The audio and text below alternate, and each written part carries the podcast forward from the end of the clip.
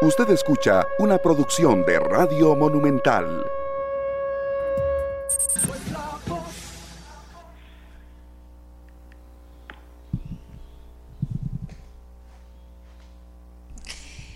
Buenos días, muy buenos días Costa Rica, ¿cómo estamos? Esperamos que muy bien, comienza una semana y como siempre les digo, con toda la lista para los retos que nos da esta semana a todos en nuestra casa, en nuestro estudio, en nuestro trabajo, en nuestra empresa. Siempre hay retos y hay una semana que empezar con mucha fuerza y muchísimas ganas. Fíjense que les cuento algunas cosas. Bueno, además del calor, les cuento algunas cosas. Porque aquí la gente desde temprano me dice, doña María, pero qué calor, pero qué calor, sí. Entonces hay que hacer doble esfuerzo para que el calor no nos, nos achicopale, sino que nos despierte más bien las ganas para trabajar duro. Pero sí, también comparto con las personas que me dicen qué son estos calores. ¿De acuerdo? Eh, quiero contarles que este fin de semana eh, se llevó a cabo la Asamblea Nacional del Partido Liberación Nacional. Vamos a hablar sobre los objetivos de, y los, eh, de esta asamblea y qué lograron finalmente los asambleístas. Lo vamos a hacer con el secretario general del Partido Liberación Nacional. El gobierno plantea la posibilidad de recortar el presupuesto nacional para el 2024 de más de, dos, de 4 mil millones de colones en el Ministerio de Cultura. Y esto ha traído una serie de preocupaciones por parte de quienes laboran ahí y del sector.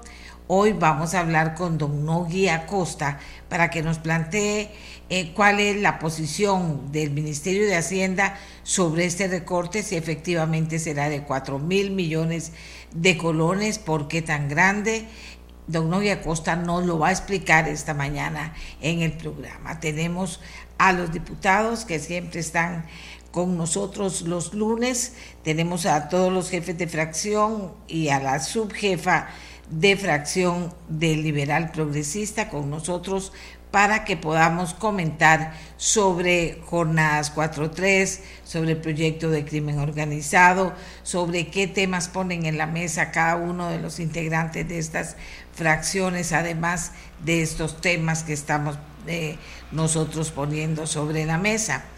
Y déjenme contarles antes de iniciar que nos llegaron unas fotos porque las compartió un pescador esto fue, nos llegaron ayer, estamos hablando de viernes, sábado y domingo. Y curiosamente se divisó un camaronero, dice, frente a Cabo Blanco, alrededor de 11 millas. Este viernes, curiosamente, aparecieron este delfín y esta tortuga carey muertos frente a Cabo Blanco también. Y el sábado otro delfín más muerto en el mismo lugar. Y entonces los pescadores toman las fotos y las comparten porque tienen que haber delfines muertos. ¿Qué habrá pasado? Y una tortuga carey muerta.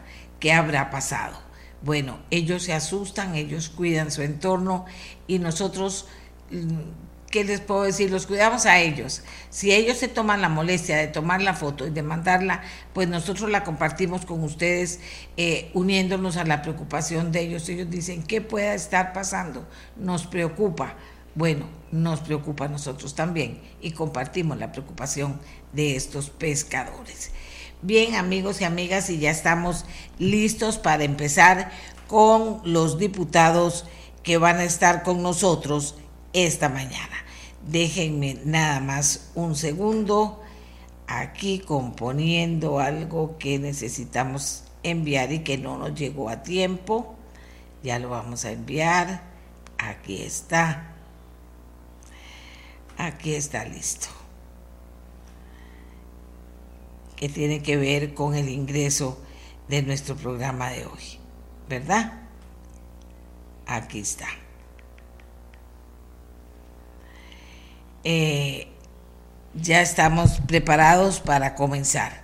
Bien, nosotros siempre empezamos no importa el orden que queramos darle, siempre empezamos con quienes primero se conectan, con quien, quienes primero se conectan con nosotros en la mañana.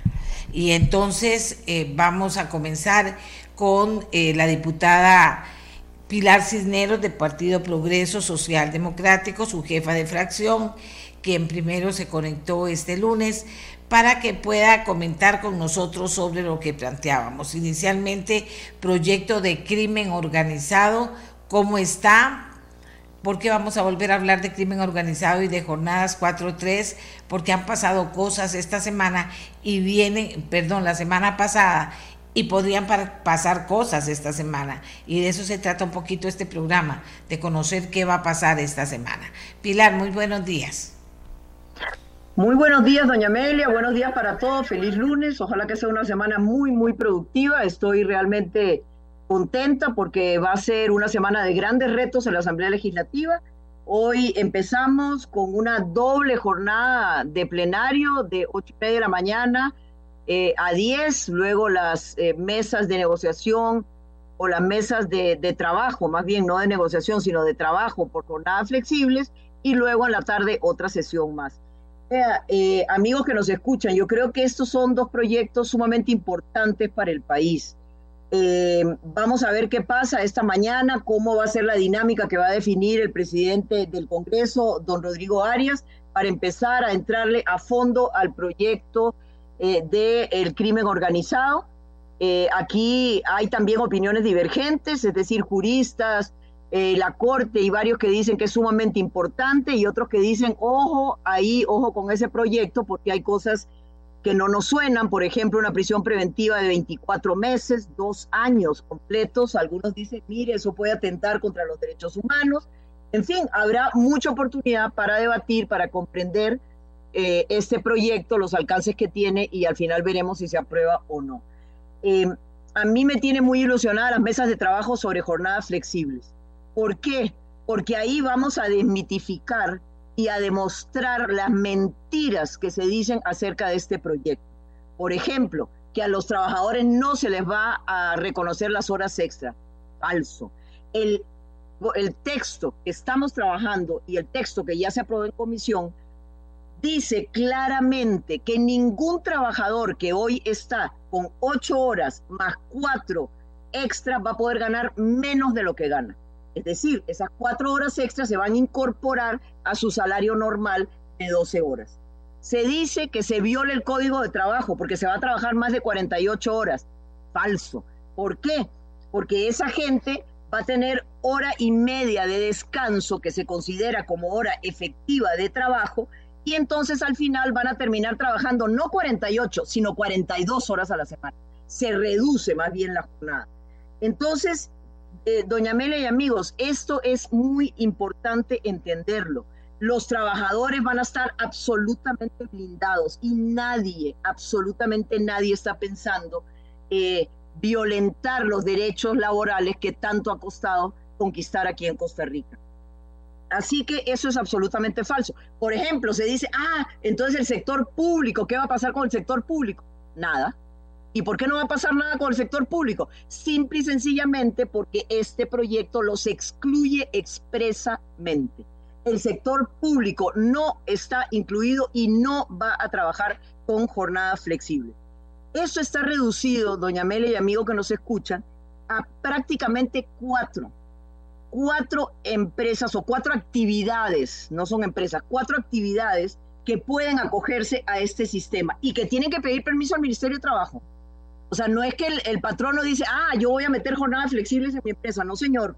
Va al Ministerio de Trabajo y pide permiso. Y básicamente, ¿qué es? Manufactura tecnificada, industria de implementos médicos, es decir, empresas que tienen maquinarias muy caras y que tienen que trabajar 24 horas al día y los servicios de apoyo, call centers que trabajan, digamos, con horarios para todo el mundo y que tampoco pueden parar, y los servicios eh, corporativos que también requieren 24 horas de atención.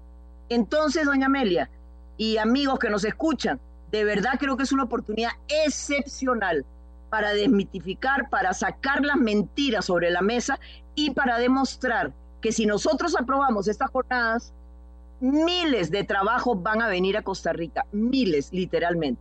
Ah, por ahí dicen, ah, es que no han dado el nombre de las empresas. No, porque las empresas no quieren decir hasta que no se apruebe el proyecto de ley, porque no quieren venir a trabajar ilegalmente al país y porque estos son trabajos muy bien pagados, muy bien, eh, digamos, les, les dan todo el entrenamiento que la gente necesita, aceptan a jóvenes sin ninguna experiencia. Son empresas que dicen, ok, un joven es su primer trabajo, venga, yo le voy a enseñar, yo lo voy a entrenar y venga a trabajar aquí. También le dan mucho trabajo a los costarricenses, digamos, de 45 y 50 años, que ya las empresas no quieren contratar, ellos sí los contratan. Y esto, ya para terminar, va a traer enormes oportunidades para los habitantes de zonas rurales. Hay mucha agroindustria interesada y la ley que se aprobó para fomentar zonas francas en áreas rurales, más este proyecto de ley puede potencializar muchos empleos, sobre todo para las provincias costeras, doña Pelia. Sería realmente una afrenta para el país que no logremos avanzar con este proyecto de ley que tiene más de 20 años de estar aquí en el Congreso. Muchas gracias. Gracias, Pilar. Vamos a conversar con Oscar Izquierdo del Partido Liberación Nacional. Eh, Liberación mantiene la misma postura. ¿Cuál es? ¿En qué se diferencia de lo que acaba de decir doña Pilar la posición de Liberación Nacional? Don Oscar, buenos días. Sí, muy buenos días, doña Amelia. Muy buenos días a todas las personas con las que nos estamos comunicando, a los compañeros jefes de fracción. Eh, en el caso de Liberación Nacional, nosotros desde el primero de mayo anunciamos que haríamos un alto en el camino para poder conversar con los sectores. A nosotros nos parece vital poder conversar con los distintos sectores. Eh, efectivamente ha existido eh, una serie de criterios encontrados sobre este proyecto de ley y nos parece que lo más importante para empezar es escuchar cuál es el punto de vista de los distintos sectores para que evitar justamente esa, esos criterios encontrados y poder clarificar con los sectores cuál es la realidad. Ya nosotros iniciamos ese proceso, ya nosotros nos hemos reunido con distintos sindicatos desde el primero de mayo cuando anunciamos que haríamos un alto en el camino, nosotros solicitamos eh, de alguna manera que este eh, proyecto de ley tuviera la suficiente discusión para poder entrar a, votarlo en su momento. Hay muchas mociones presentadas, hay un texto que es el base que, viene de la Comisión de, Asuntos Hacendarios, no es un texto lo más claro posible y por eso justamente la misma comisión de hacendarios había ya entrado a hacer un análisis eh, y hacer mesas de trabajo para hacer un texto sustitutivo. Sin embargo, ese texto sustitutivo nunca entró a la comisión de asuntos hacendarios, de tal forma que me parece que ahora sí tenemos la oportunidad. Yo creo que pues Liberación hizo un llamado a, a, esa oportunidad de, de escuchar y establecer el diálogo y dichosamente pues tenemos esta semana para poder tener encuentros con los distintos sectores, tendremos mesas de trabajo que ya hoy las iniciamos, como lo dijo doña Pilar, eh, hoy iniciamos a las 8 y 30 la sesión eh, en el plenario hasta las 10 de la mañana para ver el proyecto de crimen organizado. Y en la tarde también lo veremos, pero de 10 a, en adelante hasta las 3 de la tarde, si es el caso, estaremos en mesas de trabajo martes, miércoles y jueves igual. Ya nosotros como fracción tenemos definidas algunas mesas de trabajo propias de la fracción con algunos sectores que nos parece importante poder conversar y clarificar cualquier duda. Pero nosotros hemos dicho, estaremos al lado de los trabajadores, esa es nuestra tesis, que venga a los trabajadores un proyecto de ley. Eh, si ese proyecto de ley realmente viene a beneficiar a los trabajadores, nosotros estaremos, daremos un paso adelante. Por ahora lo que hicimos fue hacer un alto en el camino para poder escuchar. Eh, en cuanto al, de, al proyecto de crimen organizado, que son los eh, proyectos... Eh, don Oscar, para empezar, para empezar, la idea aquí me están preguntando y tienen razón. ¿Qué van a hacer? ¿A empezar de cero? todo lo que lo que ya se ha hablado sobre jornadas, pues ya no tiene sentido para ustedes, sino que van a empezar de cero. Esa es la idea. No, señora hay un proyecto que es el que entra al plenario legislativo, que salió de la Comisión de Asuntos Hacendarios, un texto sustitutivo, una moción de texto, eh, que esa es la que se va a entrar a discutir, esa es la base. Sin embargo, ya también se había avanzado con otro texto sustitutivo que no se presentó formalmente, pero se había avanzado. De tal forma que nosotros eh, entramos oficialmente con un texto que es el que entra en la corriente legislativa, que fue el que se aprobó en asuntos hacendarios. Eh, entonces hay una base ya, una base clara de discusión y de análisis. A partir de ahí nosotros creemos, y por eso dijimos que había que hacer un alto en el camino, para poder escuchar con más claridad a los distintos sectores y me parece que estas mesas de trabajo que estamos haciendo nos dan la oportunidad de poder escuchar a, estos sectores. ¿No van proponiendo ustedes de antemano algo que vaya más allá de ese texto sustitutivo o identificándose con qué parte fundamental del texto sustitutivo? Eh, sí, nosotros, la idea es irlo construyendo con los sectores con los que los vamos escuchando.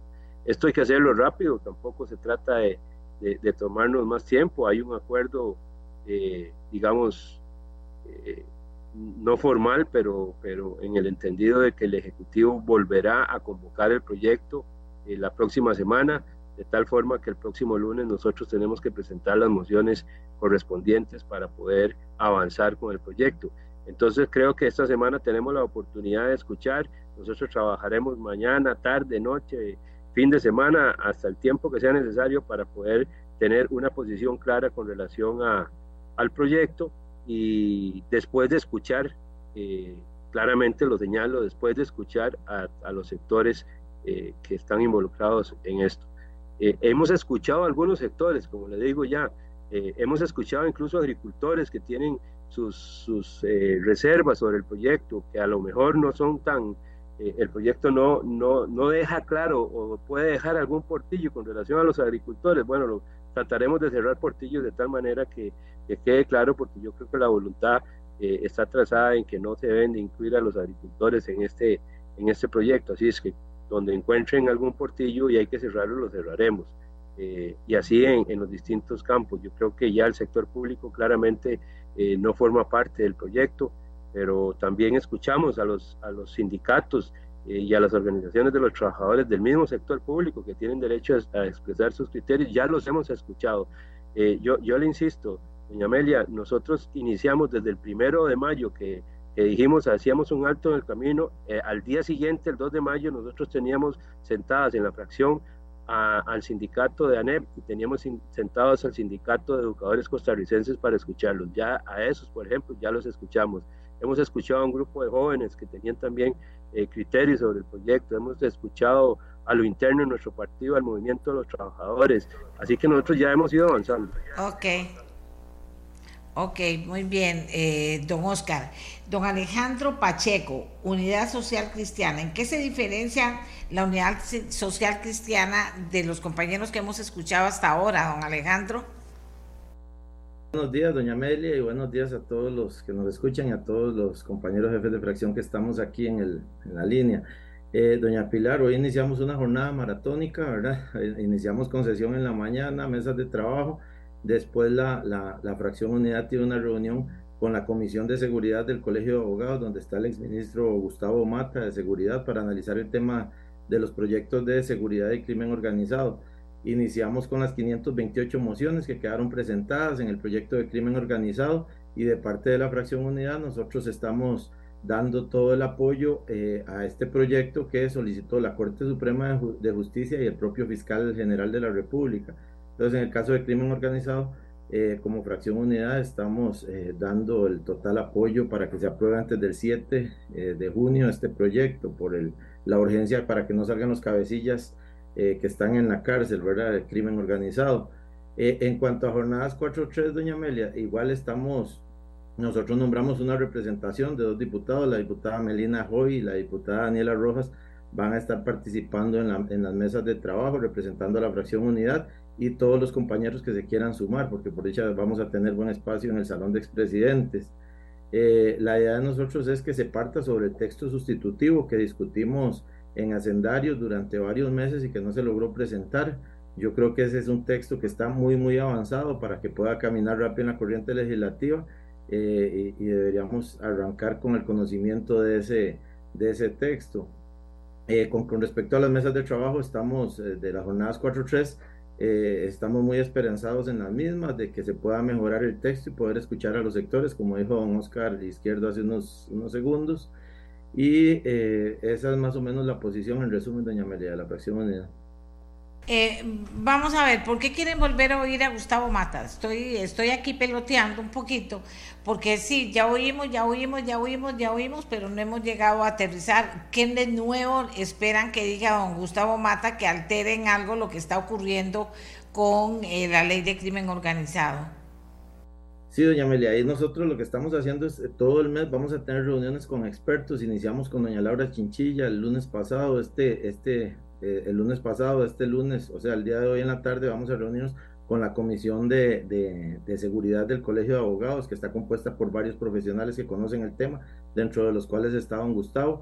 Eh, estamos analizando los proyectos que hay de seguridad en la corriente legislativa, más los proyectos que presentó el Poder Ejecutivo, que bueno, ya están en la corriente legislativa, y eh, la idea es este, ver cuál es la opinión de ellos para ver qué le podemos aportar o qué le podemos quitar o para ir seguros a votar un proyecto sabiendo que está bien discutido por profesionales especialistas en el tema.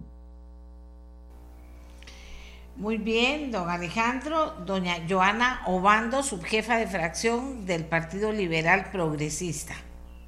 Estábamos planteando, eh, de Joana, estábamos planteando que primero se refirieran al tema del proyecto de, de seguridad eh, y para ver en qué va a cambiar, con qué nueva idea va a Liberal Progresista participar esta semana en los trabajos que se van a hacer. Luego hablar de las jornadas 4-3 en igual sentido.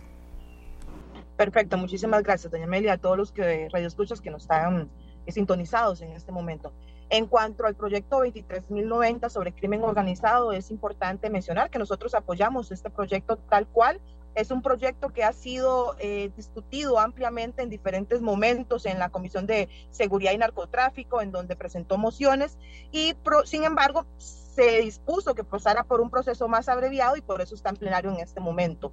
Es un proyecto que fue consultado con diferentes organizaciones, con la Corte, en donde hay una necesidad apremiante para el país de que se apruebe. Es un proyecto que viene a regular ciertos vacíos legales y a crear un marco de seguridad jurídica necesario para el país en cuestiones de seguridad contra el crimen organizado. A ver, este proyecto no estamos hablando de pequeñas cosas, estamos hablando que es medular contra las organizaciones de crimen organizado, en un momento en donde Costa Rica presenta una inseguridad galopante. El hecho de retrasar un proyecto de esta magnitud realmente comunica, comunica un mensaje negativo a la población costarricense.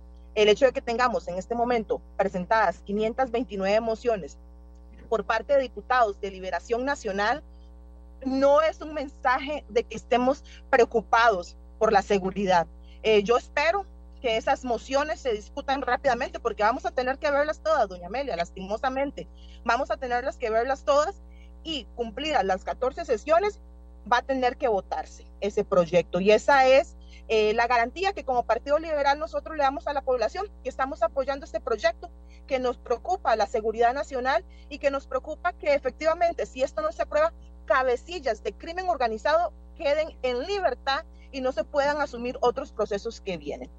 En cuanto a jornadas excepcionales, hay unas situaciones que vamos a analizar, por ejemplo, la inclusión de personal médico y la inclusión de los servicios de turismo. Eh, ahí nosotros queremos analizar un poquito más eh, eh, esa inclusión, a qué se debe, por qué tienen que incluirse en este momento si no cumplen jornadas que tengan que necesariamente pasar por 24 horas.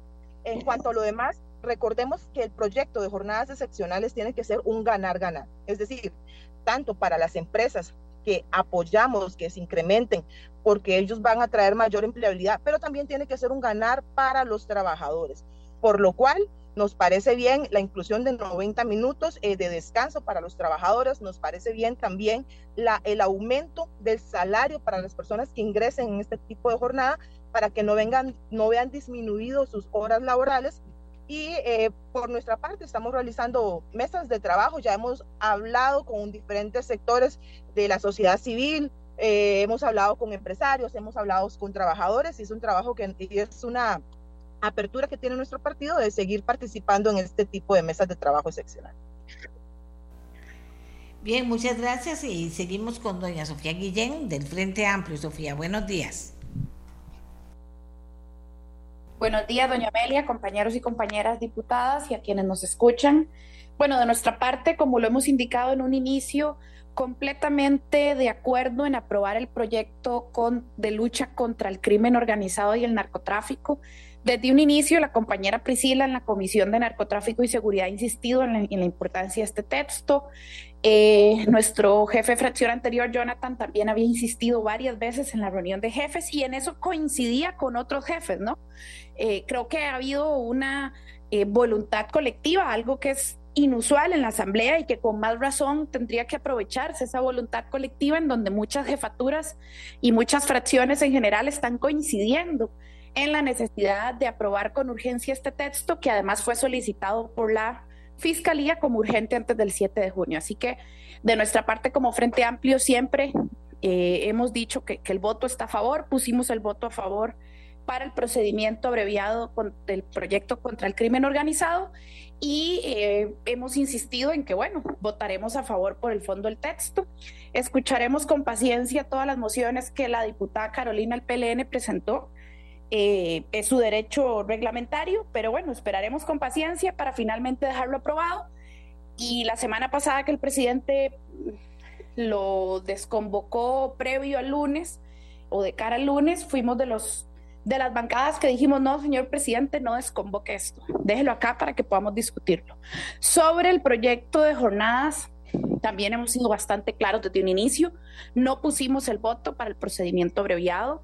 Eh, por el fondo del proyecto tenemos serias dudas, desde las dudas más macro o las observaciones más macro, como es en sí misma la necesidad o no de una jornada de 12 horas, el oficialismo ha intentado sentar la idea de que, bueno, una jornada de 12 horas es necesario para las industrias que trabajan 24/7, ¿no?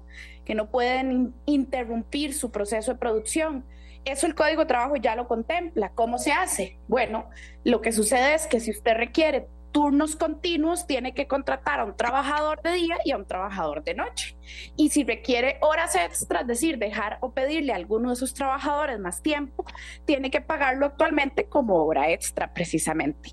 Entonces, no es cierto que el Código de Trabajo no contemple esas posibilidades.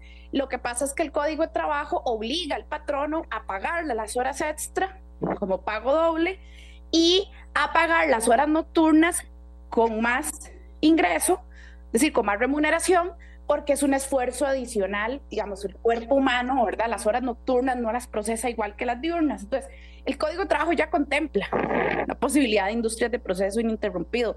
Lo que pasa es que obliga al patrono a reconocer salarialmente, no un poquito más, no, no, el doble, en el caso de las horas extra, eh, porque el esfuerzo físico y mental del trabajador debe ser reconocido y no, no, es lo mismo para un ser humano estar sentado trabajando seis horas a estar sentado trabajando doce. Aunque usted sume a lo largo de la semana, digamos que la misma cantidad de horas, aún así por día es un desgaste, es un desgaste diferenciado. También nos preocupa que el proyecto no garantiza eh, la, la existencia o no de red de cuido para eh, los menores de edad, ¿verdad? Para los, niños y niñas a cargo de madres que, que, bueno, que si tienen que trabajar en esas jornadas, pues de repente les va a costar más la atención de los hijos. Y digo madres porque sabemos que en la práctica la mayor parte de las labores de cuidado está recaen sobre las mujeres, ¿verdad? No debería ser así, debería ser compartido, pero en la práctica recae sobre las mujeres y nos preocupa que exista un proceso de discriminación. Y finalmente, sobre la voluntariedad o no aunque el proyecto ciertamente dice que debe ser voluntario y el texto sustitutivo que han discutido en Hacendarios también lo dice, también es cierto que en este país las personas trabajadoras cada vez tienen menos poder de negociación con sus patronos. Y entre más desempleo hay, más necesidad y más desesperación, las personas trabajadoras terminan aceptando condiciones no porque quieran, sino porque no quieren perder sus trabajos. No necesitan que el patrono les diga, si no acepta esto, los despido. No, simplemente es el temor constante de que ante la incertidumbre y el desempleo, de allá le termine caer mal al patrono si le digo que no. Entonces, en la práctica la voluntariedad no es tal y eso no es un invento mío. ¿verdad? Basta ver los números del Ministerio de Trabajo sobre las denuncias, por ejemplo, cuando se habilitó la reducción de jornadas y la suspensión de contratos en pandemia, durante el primer año de aplicación de esa medida, el Ministerio de Trabajo ya tenía 1.047 denuncias de empresas que habían abusado de esa medida, es decir, que habían obligado a sus trabajadores a asumirla sin necesitarla. Entonces, tampoco podemos vivir en el mundo idílico en el que todo es perfecto y el Ministerio de Trabajo todo lo ve, todo lo revisa y todo lo resuelve, porque en la práctica no hay suficiente inspección laboral para ir a garantizar que esas 12 horas sean voluntarias y no obligadas en la práctica. Dicho esto, doña Amelia y, con compañeros, eh, compañeras, el Frente Amplio ha sido muy claro en que no se va a prestar al retroceso de los derechos laborales. Para nosotros este proyecto es la pretensión de algunos de no pagar horas extra, de poder aminorar costos y eh, va contra la tendencia de lo que llamaríamos el primer mundo, ¿no? En Europa están discutiendo si más bien la jornada debería bajarse diariamente a seis horas para aumentar la productividad y la vida familiar y la educación. Es decir, la otra parte del mundo está discutiendo que más bien habría que disminuir la jornada por día para garantizar y aumentar productividad. Es una discusión que existe en el primer mundo en este momento mientras nosotros vamos al revés, ¿verdad? No tiene sentido. Ok. Eh, vamos a ver, empezamos de nuevo, eh, como ya se ha hablado de, de, los dos proyectos que teníamos en la mesa, pues nos gustaría saber qué va a haber en control político. Pero quiero comenzar preguntándoles para que haya una respuesta breve. Esto que está pasando en el programa es lo mismo en la Asamblea. ¿Es un poco volver a repetir lo mismo o, hace, eh, porque entonces, ¿para qué se hace este ejercicio de abrir todas estas posibilidades si es un poco oír lo mismo que ya hemos oído en otros programas aquí? ¿Eso se repite o no en la Asamblea, Pilar? Vea, eh, doña Amelia, sí, efectivamente se repite. ¿Por qué? Porque eh, a ver, hay fracciones que insisten en sostener cosas que no son ciertas. Y entonces eh, yo celebro que Liberación Nacional haya pedido estas mesas de trabajo. ¿Por qué? Porque así vamos a poder evacuar todas las dudas que tengan. Vean. Actualmente hay dos mociones en, ya presentadas. La moción número cuatro, que es la moción que se aprobó todas las fracciones la aprobamos menos el Frente Amplio. Y la moción 489 que ya incorpora otras mejoras a este proyecto de jornadas. Por ejemplo, impide el silencio positivo, es decir, el Ministerio de Trabajo tiene que decir sí o no a una empresa que quiere aplicar esta jornada. Por ejemplo, incluye el teletrabajo. Antes no se permitía, ahora sí, usted puede hacer una jornada ampliada desde su casa, no tiene que ir a la empresa si la empresa sí lo solicita. Y con respecto a lo que dice Sofía, es que es absolutamente falso, que no se van a pagar las horas extras. Y voy a permitirme leer rápidamente el transitorio 3 de la moción ya aprobada en comisión. Y dice, para efectos del registro ante el Ministerio de Trabajo y Seguridad Social, la persona empleadora deberá incluir el salario promedio de los últimos seis meses, incluyendo el salario ordinario y extraordinario de cada una de las personas trabajadoras, que al entrada en vigencia la presente ley laboren en jornada excepcional ampliada, de manera que se les respete la remuneración que actualmente reciben siempre y cuando permanezcan con las mismas labores y con el mismo empleador. La idea es que permanezcan con las mismas labores y con el mismo empleador. Entonces es falso es decir, lo que ahora se está ganando como extra se va a incorporar al salario ordinario. Entonces, no hablemos mentiras, doña Amelia, es que no, no se vale engañar a la gente. Ahora, tampoco se está hablando con respecto a los trabajadores agrícolas, eh, porque este, este proyecto de ley tiene esa jornada 4.3. Doña Sofía decía con toda razón que el trabajo nocturno es más cansado.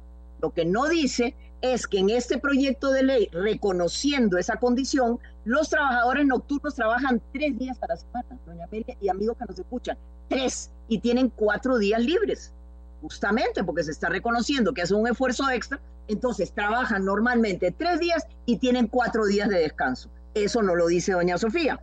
Ok, luego, eh, las jornadas anualizadas, eso es muy importante para el sector agrícola, creo que fue don Alejandro el que tocó ese tema.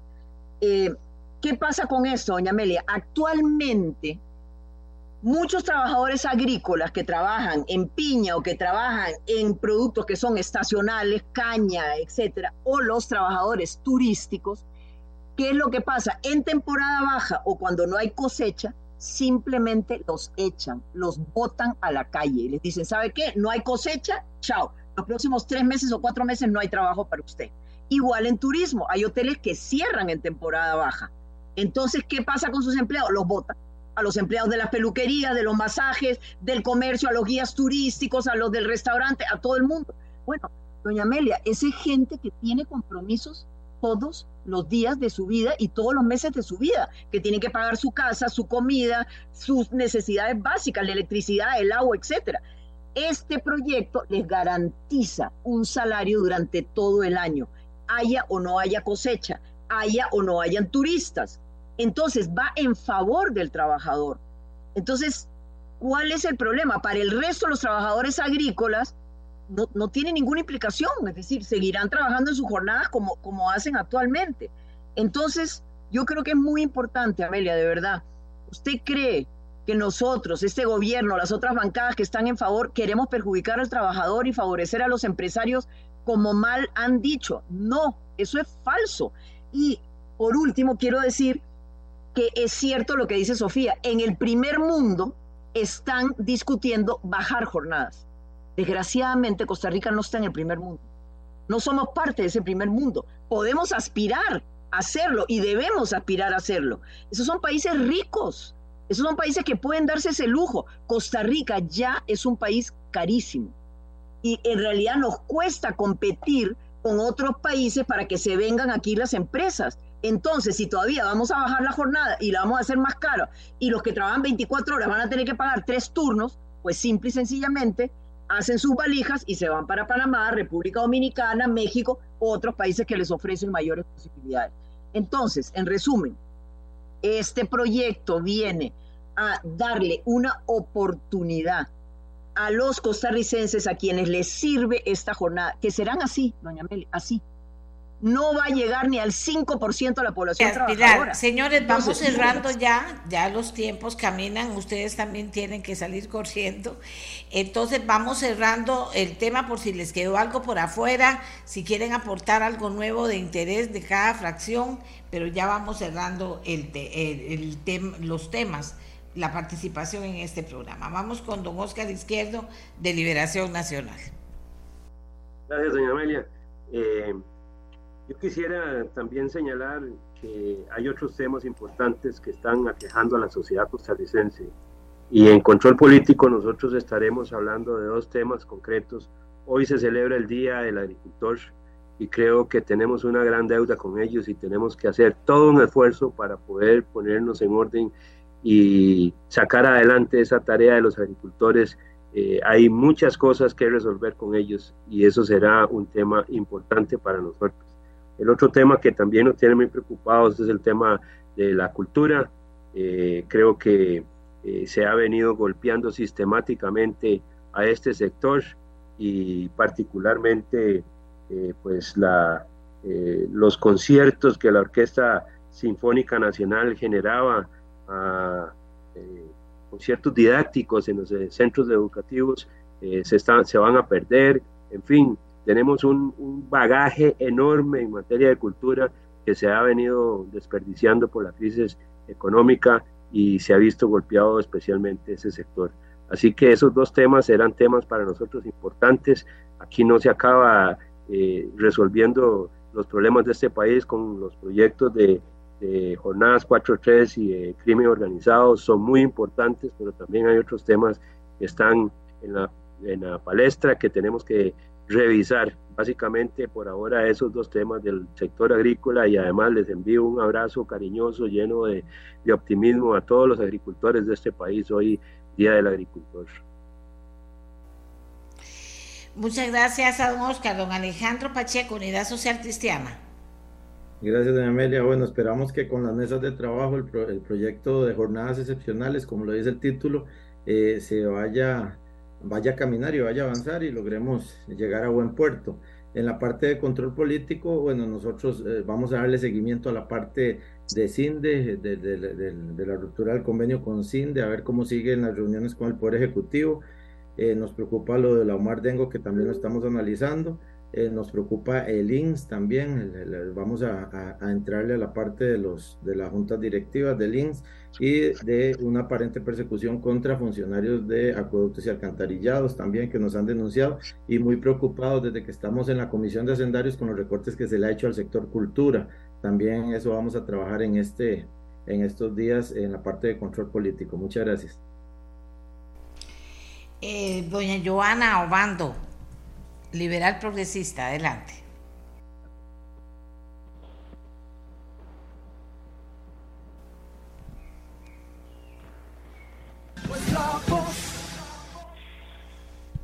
Doña Joana.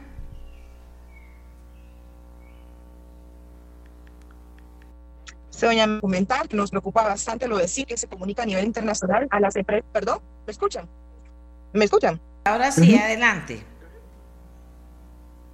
Sí, nos preocupa el ah. mensaje que está comunicando eh, Procomer, Comex, con la relación que hace con de la rescisión del contrato.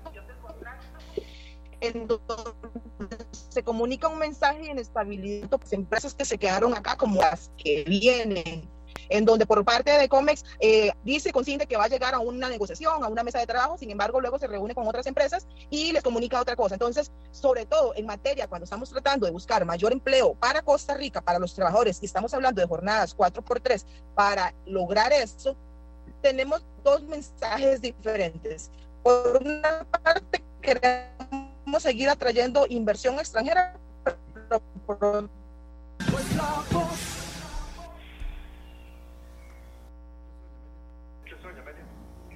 Sí, tenemos problemas con doña Joana. Voy a, voy a tratar de conectarla eh, vía telefónica porque tenemos problemas con doña Joana con la internet. Ella va en el vehículo y eso nos trae a veces eh, situaciones difíciles. Vamos a ver si, si logramos eh, conectarlas por teléfono. Aquí voy a mandarles el teléfono a los compañeros para que puedan llamarla y podamos tenerla o escucharla eh, con su participación vía telefónica, porque con el tema Internet hoy nos ha funcionado bien eh, la conexión que hacemos vía Zoom con nuestros invitados. Muchos de ellos ya van camino al trabajo y entonces si no funciona tenemos que intentar hacerlo vía telefónica.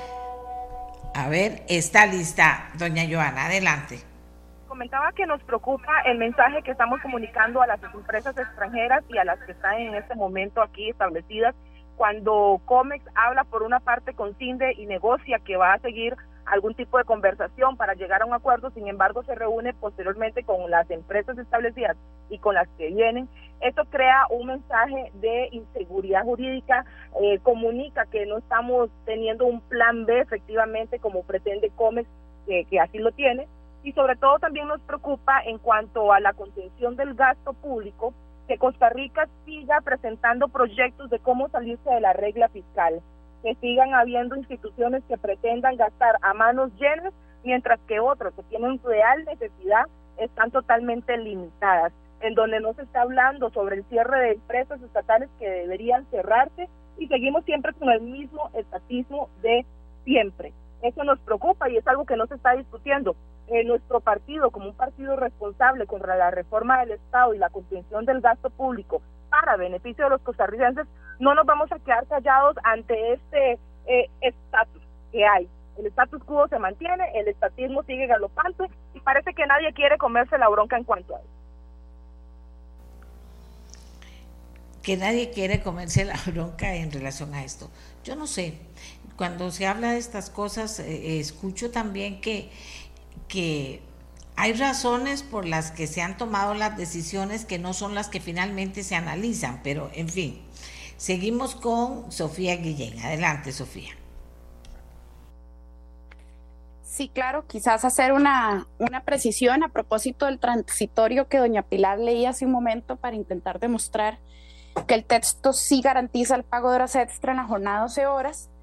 Eh, el transitorio que ella lee debería dejarle claro de ella la ciudadanía la forma en la que se ve el proyecto de ley, ¿no? El transitorio dice que se reconoce el ingreso de los últimos seis meses. Entonces, si usted hizo horas extra en los últimos seis meses, el argumento del oficialismo es que se le reconoce. Claro, el asunto es, los nuevos trabajadores que ingresen a jornada de 12 horas no van a tener ese piso salarial. Y además, una persona, no es lo mismo decir que se reconoce el promedio de lo que trabajó en los últimos seis meses, puede ser que hiciera dos meses horas extra y cuatro que no, así que va a pesar más los meses que no hizo. No es lo mismo decir que se reconoce un promedio decir que el pago por la jornada de 12 horas no podrá ser inferior al que habría recibido ese trabajador si esas cuatro horas las hubiera elaborado como horas extra. No es lo mismo. Y esa fue la discusión que existió en asuntos hacendarios. El compañero Jonathan lo planteó.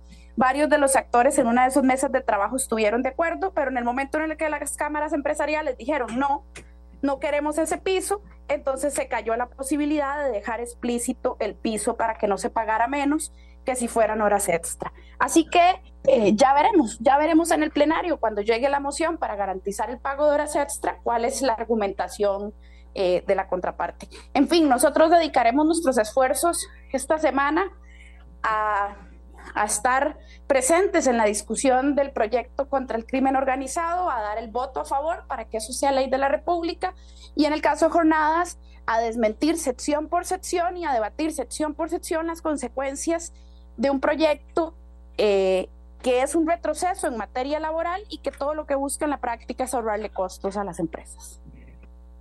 Y en materia de, de control político, Sofía.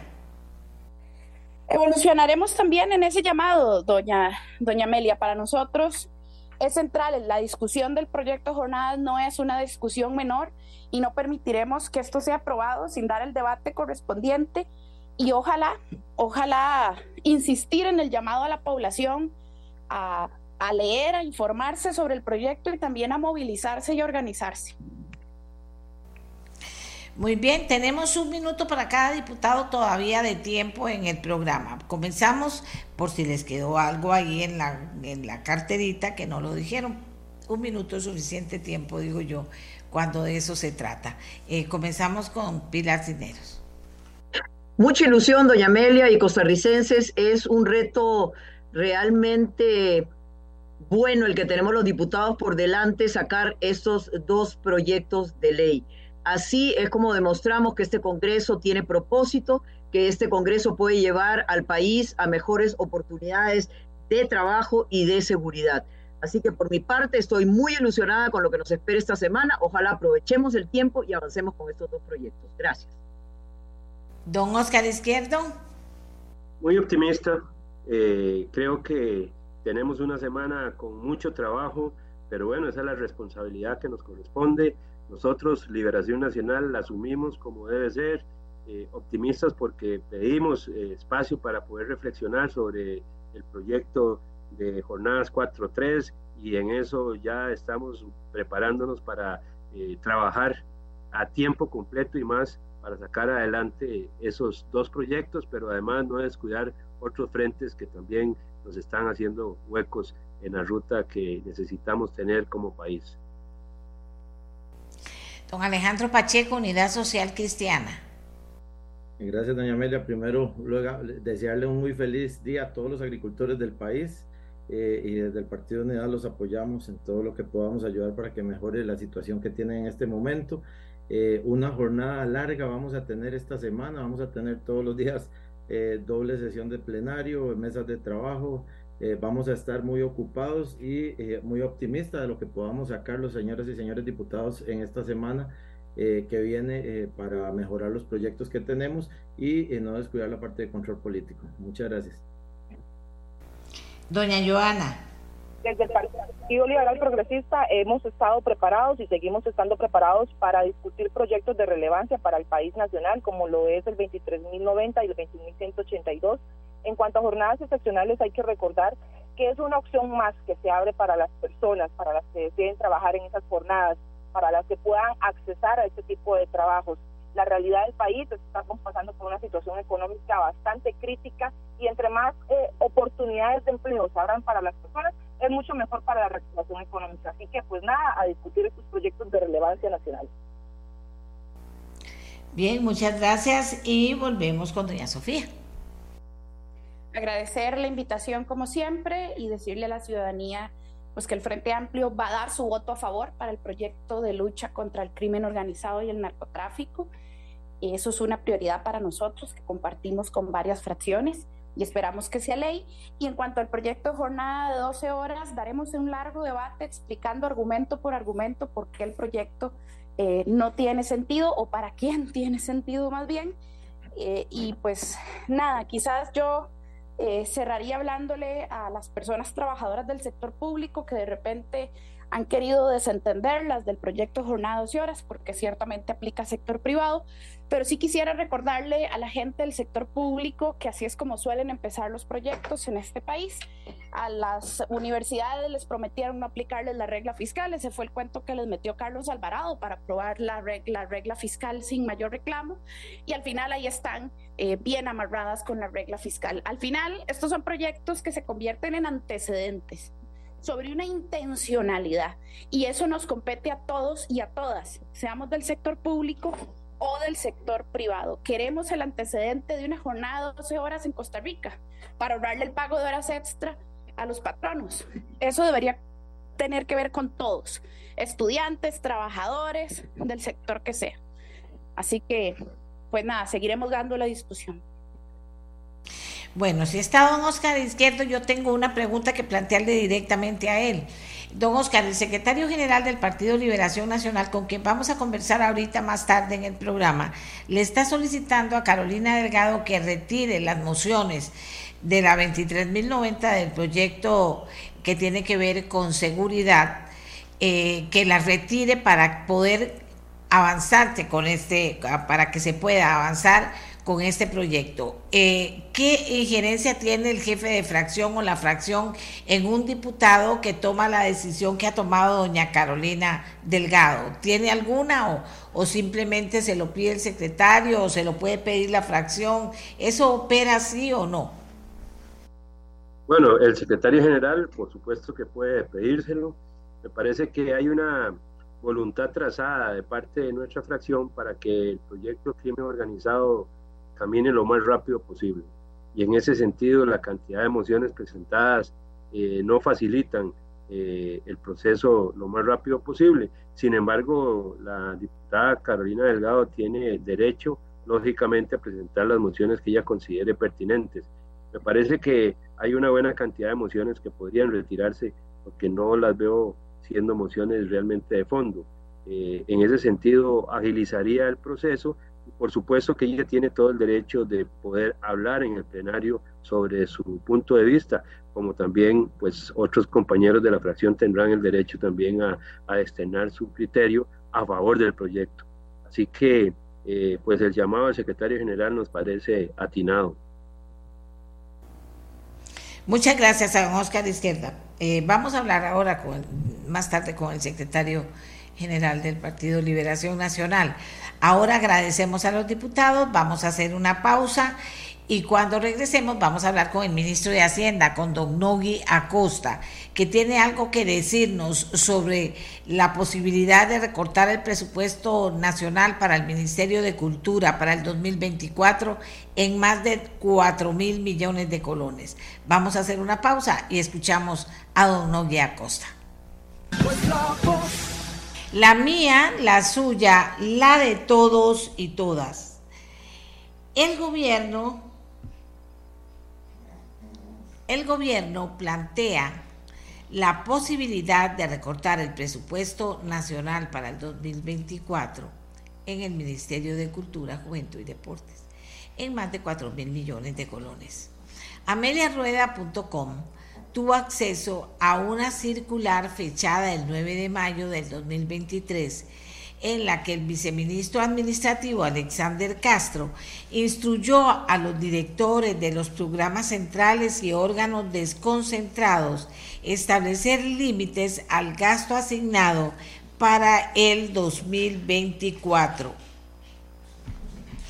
Les dice a los funcionarios que si detectan una afectación al quehacer institucional por el tope asignado, procedan a remitir las necesidades que se dejen de atender en caso de que se mantenga el monto fijado.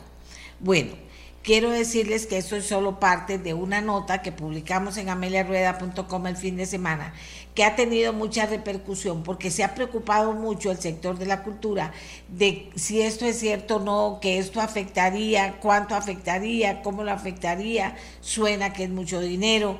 Y entonces le pedí a don Nogui que él nos explicara de qué se trata cuando se le plantea la posibilidad de recortar el presupuesto en esta cantidad de cultura. ¿De qué se trata, don, Nogui? ¿Por qué una cantidad tan grande y termina, que termina, dicen muchos de los que han hablado, afectando al Ministerio de Cultura y por ende a la cultura nacional. ¿Cómo lo ve don Nogui Acosta? Eh, buenos días, doña Amelia, y buenos días a todos sus este, seguidores. Eh, aquí hay dos temas importantes. A lo largo de los años, los ministerios han tenido un presupuesto que se viene asignando de manera inercial, crece de manera inercial. Pero viendo el nivel de ejecución, hemos decidido cambiar eso. Eh, cada año, los ministerios se les asigna un monto y ejecutan entre el 85 y el 95%. Esto significa que le hemos asignado a algunos ministerios que no ejecutan esos recursos y eso tiene un costo. Tiene un costo para los costarricenses, tiene un costo porque hicimos una mala asignación de los recursos. Aquellos ministerios que no ejecutaron los recursos no se van a asignar. Bueno, uno puede llegar y decir, reducimos la dependencia de la deuda o no tuvimos que endeudarnos para esto. Pero la pregunta es cuál es el impacto que tiene para los costarricenses un colón de presupuesto que no se ejecute. Son menos servicios, son menos ayudas, son menos carreteras, son menos eh, eh, servicios en general o bienes que el Estado puede proveer. Para este 2024 hicimos un ejercicio que yo considero interesante y es que eh, a cada uno de estos ministerios vimos la ejecución. Cogimos la ejecución del 2021, la del 2022, proyectamos la del 2023 y le aplicamos eso al presupuesto del 2023. Y le voy a decir algo que es interesante. ¿Sabe cuántos recursos hay disponibles, asumiendo que solamente van a ejecutar ese, ese monto? 125 mil millones de colones. ¿Y por qué tenemos 125 mil millones de colones? Porque vamos a asignarlos de acuerdo a las prioridades. Yo soy un creyente de que la cultura es un elemento fundamental en el desarrollo de un país. Pero la pregunta es si le vamos a seguir asignando recursos y para qué le estamos asignando recursos. Yo creo que esos 4 mil millones que dicen que se, eh, que se les recortó realmente no es cierto. Es que queremos saber si los van a ejecutar realmente. Y si esos recursos que hoy se les asignan a cultura y no se utilizan, no estarían siendo mejor utilizados en una beca de Avancemos, o estarían siendo mejor utilizados en dárselos a otra entidad porque no los ejecutan. Ese es el punto fundamental.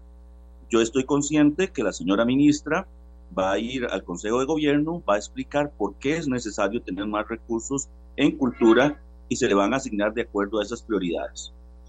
¿Qué es lo que ha venido pasando? Aquí hablamos mucho de seguridad. Bueno, resulta que seguridad crecía de manera inercial y hoy nos vemos enfrentados a la necesidad de dar más recursos. Es la única manera en la cual vamos a tener prioridades y vamos a hacer política pública desde lo fiscal. Y creo que la explicación importante es decirles que hay dos ejercicios. El primero es el que el gobierno tiene que hacer esa asignación. Hicimos una eh, provisional. De esa provisional, el ministerio tiene que ver qué cosas son importantes y a partir de esa priorización decir qué falta para cumplir con su rol, para cumplir con la cultura. Eh, doña Ana Yuribe me hacía una observación muy interesante y decía que necesitaban recursos para regionalizar la cultura. Creo que el Consejo de Gobierno es sensible a ese tipo de cosas y van a asignar más recursos. Pero la pregunta es cómo podemos definir prioridades como gobierno. No podemos seguir asignando recursos de una manera inercial y permitiendo que algunos de esos recursos se, digamos, no se utilicen al final del año. Aquí me ponen, le voy a leer un poquito los comentarios. El sector cultura, el sector cultura estuvo paralizado por la pandemia durante gran parte de los años que se analizaron para ver si se ejecutaban. No requería más que un recorte, una solicitud para ejecutar los recursos de la mejor manera para apoyar el sector que es muy importante. Mire, yo creo que aquí hay un tema relevante. Efectivamente, 2020 fue un año difícil, por eso lo excluimos. Lo excluimos completamente. Eh, el 2021 ya se les asignó presupuesto. Recuerde que nuestros presupuestos se venían asignando de manera inercial. Y nuevamente les digo, esa es una asignación provisional creo que el tema de cultura al cual todos somos sensibles puede hablar con el Consejo de Gobierno y definir prioridades. Pero es un tema en donde los costarricenses van a ver reflejado las cosas. Hoy, por ejemplo, tenemos un presupuesto extraordinario en la Asamblea Legislativa para seguridad por 6 mil millones de, de, colones. Esos recursos son de eh, partidas que los ministerios que están cediéndolos están claros en que no los van a poder utilizar a ver, hay partidas que resulta que están previstas para un gasto que nunca se ejecuta. Entonces, ¿qué vamos a hacer? Dejarlos ahí, no permitir que se usen en, actividades más eficientes. Yo creo que es más bien irresponsable llegar y darle a una persona 100 colones si sabe que va a gastar 80. Porque esos 20 colones que le dio usted de más, se los quitó a alguien más que pudo haberlos utilizado. Y eso es lo que este gobierno está haciendo. Don Nogui, ¿usted espera que, que, la ministra de Cultura pueda justificar para que no se aplique este recorte?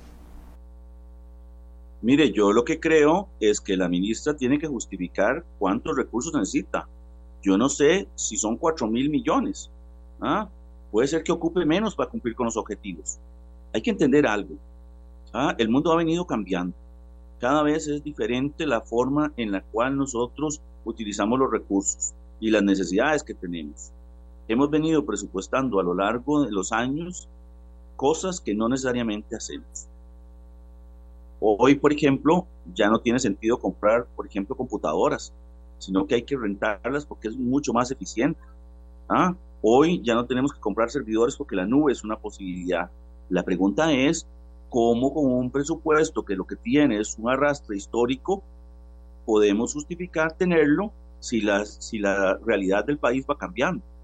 Entonces, yo creo que el ejercicio importante que tiene que hacer hoy cultura, por ejemplo, y lo están haciendo todos los ministerios, no es exclusivamente de ellos, es hacer un análisis de qué puede lograr con este presupuesto provisional y lo que no, que son objetivos importantes, medibles y que pueden tener un impacto desde el punto de vista de los costarricenses, se pueden llevar al Consejo de Gobierno para decidir si se le van a asignar más recursos.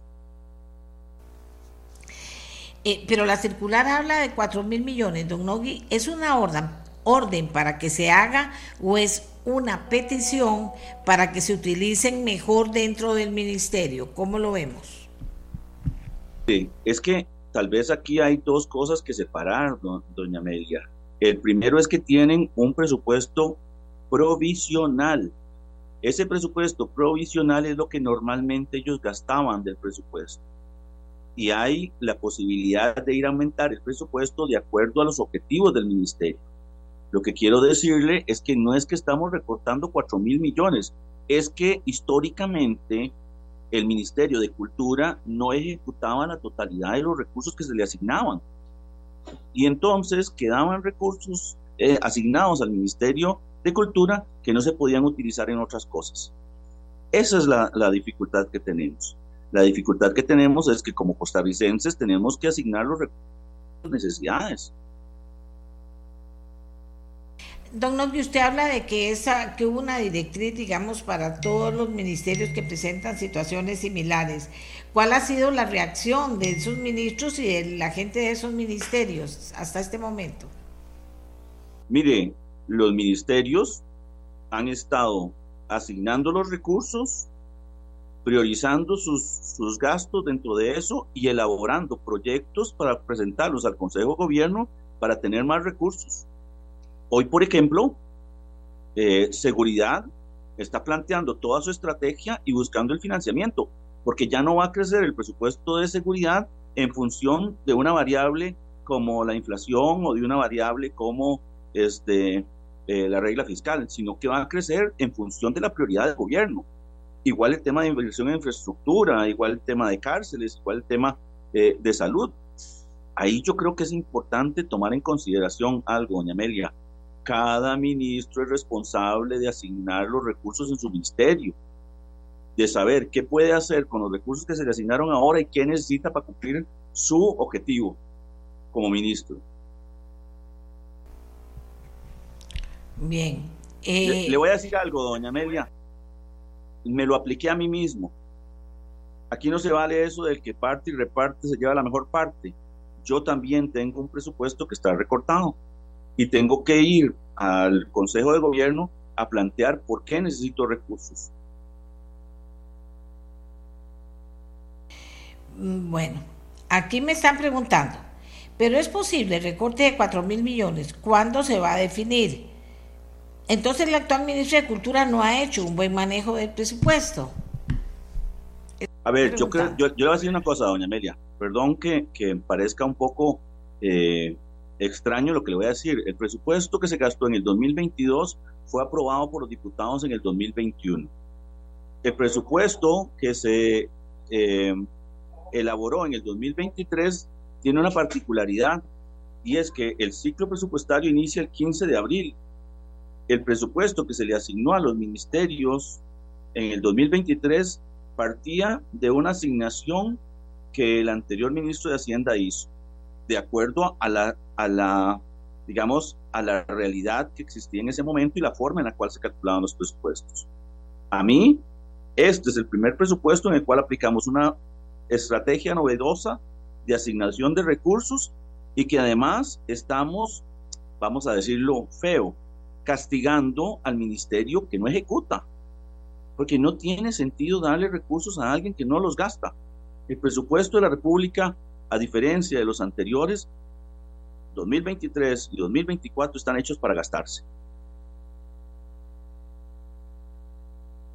Ok, entonces aquí, don Nogui, eh, el sector reaccionando. ¿Cuál es la posición del actual gobierno? ¿Se debe aumentar el presupuesto a cultura?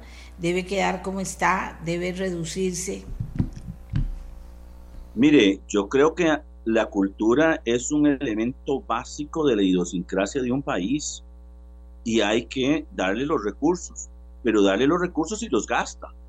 ¿Cuál es el problema que hemos tenido históricamente en los ministerios? No se gastan los recursos que se asignan.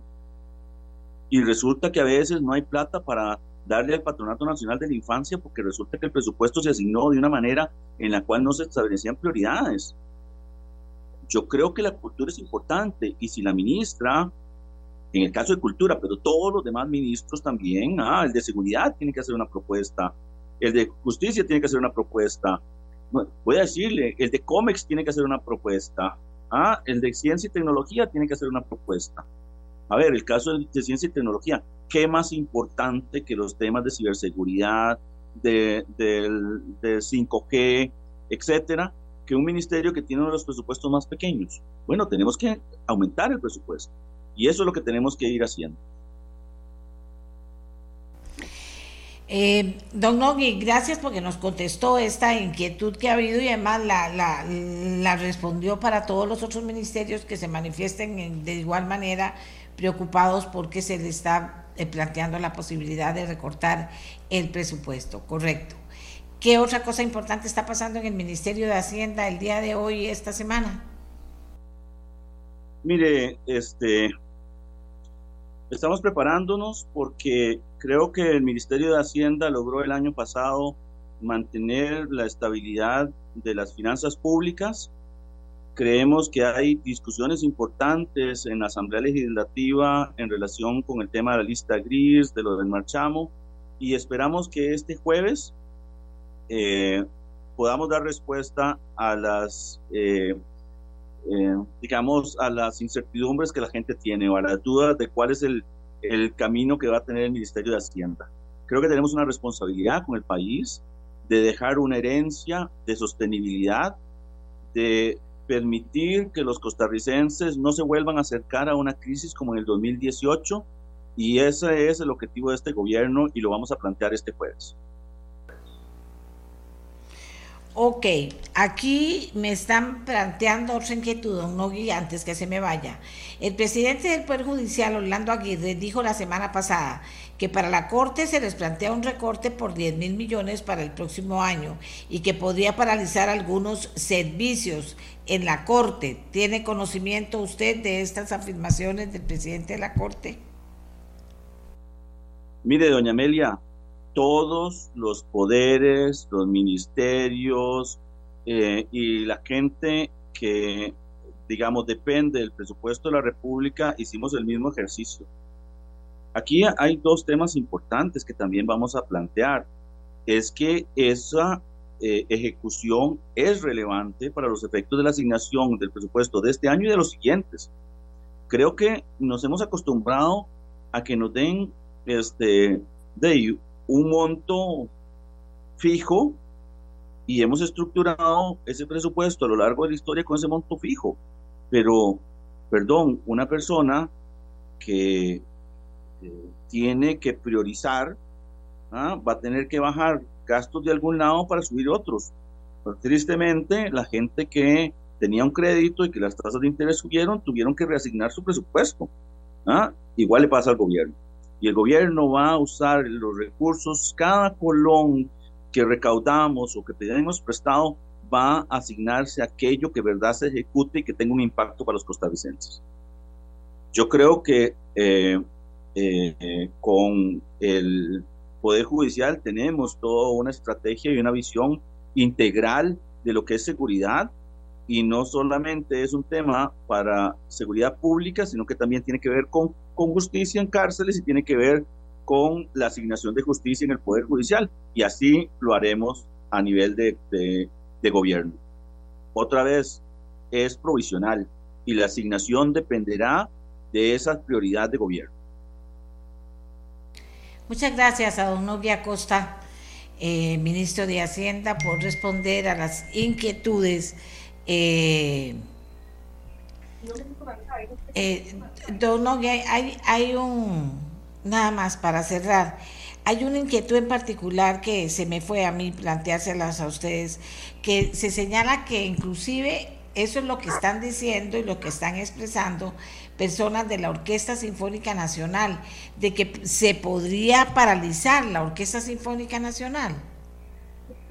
Mire, yo creo que ese es un tema que tiene que ver con la asignación de los recursos del Ministerio de Cultura. Yo no creo que sea el ministro de Hacienda el que pueda definir las prioridades en cultura. Ok, perfecto. Eh, tenía que planteárselo porque hay mucha preocupación en ese sentido y preocupa en ese sentido. Esa es la respuesta que nos da el ministro de Hacienda a esta inquietud concreta sobre la Orquesta Sinfónica Nacional. Muchas gracias a don Nogui Acosta. Muy buenos días, don Nogui. Buenos días, doña Amelia, y a todos los que nos siguen por redes o por eh, eh, los canales.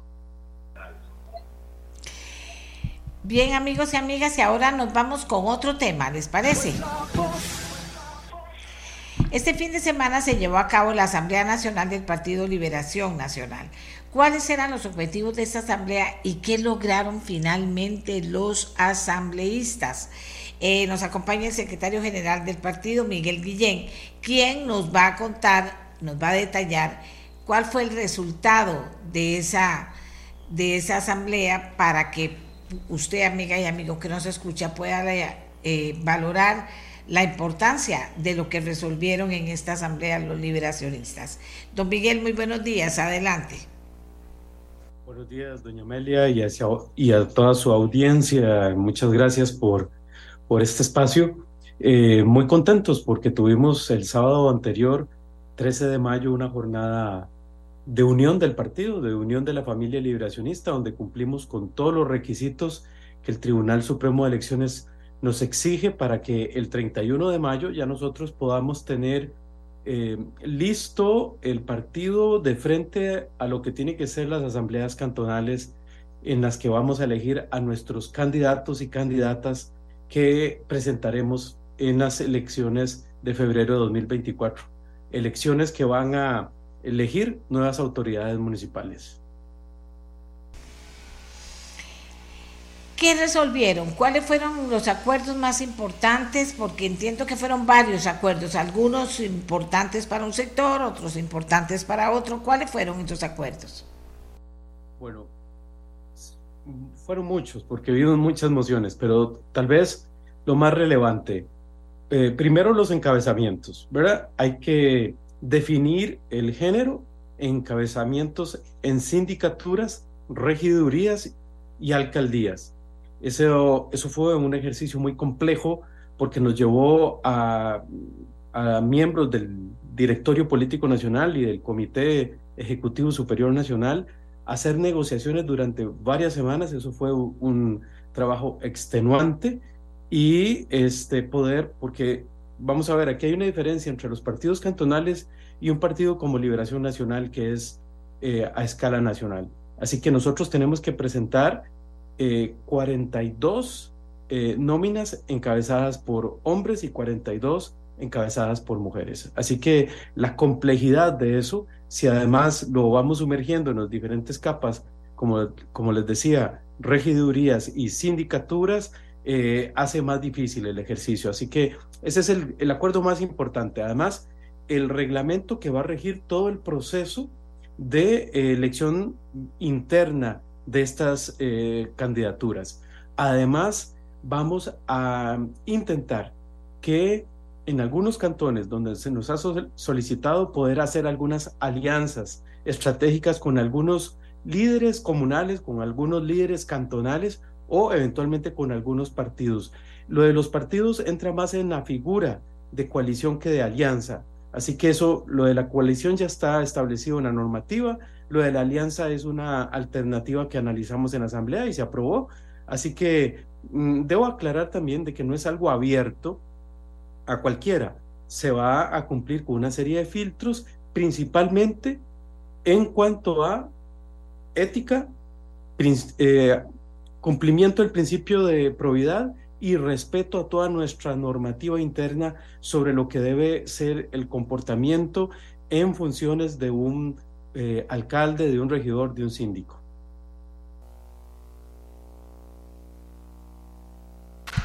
¿Qué otros acuerdos, don Miguel? Me alegra mucho, doña Amelia, por ejemplo, comentarle a usted y a su audiencia sobre una moción que yo estuve promoviendo durante varios días, una, una moción que, que estuve eh, elaborando con mucho cuidado, que trata sobre criterios ético-políticos para que rijan este proceso. En, ese, en esa moción que se aprobó, eh, vamos a tratar de fortalecer, robustecer la normativa interna que tenemos en relación a ética y moral. En, en puntos muy eh, particulares, por ejemplo, nepotismo. Hay una práctica insana dentro de nuestro sistema democrático de heredar eh, dentro del régimen municipal puestos entre familiares, eh, regidores que, que recomiendan que su, que su sobrino, que su, que su hija, que su esposa sean los que le sucedan. Eso ha sido una práctica que también ha sucedido con las diputaciones, pero como ahora se habla de régimen municipal, estamos concentrados en eso. Ya vendrá la discusión sobre ese otro nivel. Entonces, me alegra muchísimo que estemos tratando de erradicar el nepotismo, que es una práctica, como decía, que mm, no favorece al sistema democrático. También hemos hecho un especial énfasis, doña Amelia y, audiencia, sobre el tema, un tema que es delicado y que parece este, no reforzarse lo suficiente eh, cada vez que se habla de él, y es erradicar la violencia contra la mujer en la política. Esto limita muchísimo la participación de la mujer y su representatividad. Esto lo hemos incorporado en el documento. Hemos hecho también un énfasis especial sobre el cumplimiento del principio de probidad, que prime, que se establezca como prioridad el interés del país antes que el interés personal, que prive el interés comunal antes que el interés personal. Y hemos eh, enumerado una serie de conductas que eventualmente no, que vamos a sancionar dentro del partido y que no, y que no vamos a permitir de ninguna manera que una vez en sus cargos las autoridades incumplan. El tema, el, el tema del nepotismo, eh, casi que cuesta creer que eso sigue, que eso sigue ocurriendo. Ahora, ¿cómo usted hace un llamado o se toma una decisión en la asamblea? ¿Eso se va a controlar que no pase? ¿Cómo se va a controlar? Claro que, vamos a tener que controlarlo. De hecho, ya hay algunas preocupaciones de algunas personas, que algunos dirigentes que ya estaban pensando en, este tipo de, práctica y que me han llamado preocupados diciendo, bueno, mire, es que esto nos va a imposibilitar que podamos conformar las papeletas. Es un paso, doña Amalia, usted sabe que estos pasos, estos cambios importantes que a veces se han arraigado inclusive culturalmente dentro de la, dentro de la política nacional, porque no es un tema solo de liberación nacional, eh, yo, yo, lo he repetido, pero en alguna medida el nepotismo es algo que este, nuestra legislación permite pero también con base en el artículo 50 del Código Electoral, los partidos pueden autodefinir alguna serie de limitaciones, una serie de criterios, la posibilidad de, su, de autogobernarse hace que nosotros podamos rechazar eh, eventualmente en la Asamblea Nacional algunas candidaturas que no, que no cumplen con una serie de, como en este caso, normativa o disposiciones, criterios ético-políticos, y bueno, nos vamos a abocar fuertemente a que eso se cumpla. Eh, es, como muy bien lo señala usted, es inconcebible que todavía en el siglo XXI esto suceda. Eso nos hace ver más como aldea que como, como país este, de renta media o un país que aspira a ser un país desarrollado, ¿verdad? Eh, necesitamos superar esas prácticas definitivamente y estamos haciendo un énfasis especial. Otro énfasis también importante es que nosotros no vamos a permitir que personas con cuestionamientos graves sean candidatas o candidatos. Eso es otra disposición que está dentro de este, dentro de este marco, de esta moción que se presentó y que se aprobó por una amplísima mayoría. Solo tuvo un par de votos en contra. Eh, ¿Usted está satisfecho con el resultado dentro de... Eh, se lo pregunto así porque usted cuando se postuló y fue electo, planteaba que había que hacer cambios, que eran urgentes hacerlos, y estos cambios tienen que ver, o la mentalidad de las personas se ubicó en el tema de las municipalidades, por supuesto, que están respondiendo a eso y que hay que, dicen ustedes, se va a controlar para que no ocurra. ¿Qué otras cosas pasaban en el partido que algún grupo no le gustaba? Que estaban reñidos con la ética o que no les gustaba la mayoría o que no le gusta la población. A ver. Bueno, yo convoqué en abril eh, una reforma, una discusión nacional sobre una reforma integral al estatuto de nuestro partido. Y necesitamos generar esa discusión alrededor del estatuto, que es la que es el, nuestro cuerpo legal más importante a nivel interno y ahí vamos a tratar de impulsar algunas cosas sobre las que ya yo he venido insistiendo internamente, doña Amelia. Por ejemplo, yo creo que no deben de existir en el partido puestos vitalicios. Hay en el directorio puestos vitalicios. Los ex candidatos a la presidencia tienen una silla permanente que, que no cambia este, hasta que fallecen, ¿verdad? Así que eso me parece que es una práctica, no es una práctica de un partido moderno un partido socialdemócrata moderno que ve hacia el siglo XXI no puede tener este, sillas vitalicias porque eh, es darle una condición a, ciertas personas que me parece que, que, vamos a ver, no es un asunto personal, porque si vemos las figuras que tiene Liberación Nacional, enriquecen muchísimo la, el diálogo interno, inclusive el proceso de mentoría con nuevos liderazgos. Es fundamental tener ahí a ex candidatos que han tenido experiencias como eh, ministros, como diputados, como expresidentes de la Asamblea Legislativa. Esa experiencia jamás se debe perder, pero eh, tiene que ser bajo una figura distinta, no bajo la figura de un puesto vitalicio en el directorio, por ejemplo. Bueno, yo eh, creo que recojo el sentir de muchos liberacionistas cuando digo que los ex candidatos ya no deberían de aspirar más a la, a la candidatura de la presidencia. Eso, en eso yo he sido muy firme y lo reitero hoy también. Creo que los ex candidatos que ya este, eh, sometieron sus nombres a consideración de la sociedad costarricense y que no fueron favorecidos con el apoyo y que perdieron en las elecciones nacionales, ya, ya no deberían de presentarse. Yo, yo aspiro a un partido renovado, innovador, que, que, presente figuras frescas, que miren a un horizonte mucho más moderno, a un siglo XXI más ambicioso, más audaz, con una economía digital pujante, donde nosotros podamos atraer inversión eh, extranjera directa para promover aquí clústeres tecnológicos. Eh, y todo esto tiene que venir con, eh, en, hombros de una nueva generación. Y, y, en ese sentido, pues creo que hay que oxigenar a Liberación Nacional. Y como le digo, no es una cosa personal. Yo admiro muchísimo a los ex candidatos y a las, y a las figuras eh, que han estado acompañando en estos últimos años al partido y que lo han dirigido, pero me parece que este es el momento de un giro, de un cambio eh, radical en la dirección y en el liderazgo dentro de Liberación Nacional. ¿Y cómo le han contestado las bases de su partido, que son las que tomarían las decisiones? ¿Qué le han dicho? Bueno, yo he recibido mensajes de mucha receptividad y muy positivos en esta línea, muy, muy receptivos. Eh, por supuesto que eso me anima a impulsar estas reformas, eso me anima a, a, tratar de que realmente logremos pronto una reforma integral que pueda este, asimilar este, esta nueva sociedad tan compleja. Costa Rica ya no es aquella Costa Rica, doña Amelia, que en alguna medida usted me comprenderá lo que voy a decir, tal vez los más jóvenes no, pero antes los partidos políticos se reunían con ciertas juntas directivas de sindicatos, de cámaras y resolvían problemas. Hoy día la, sociedad costarricense es mucho más compleja que una junta directiva.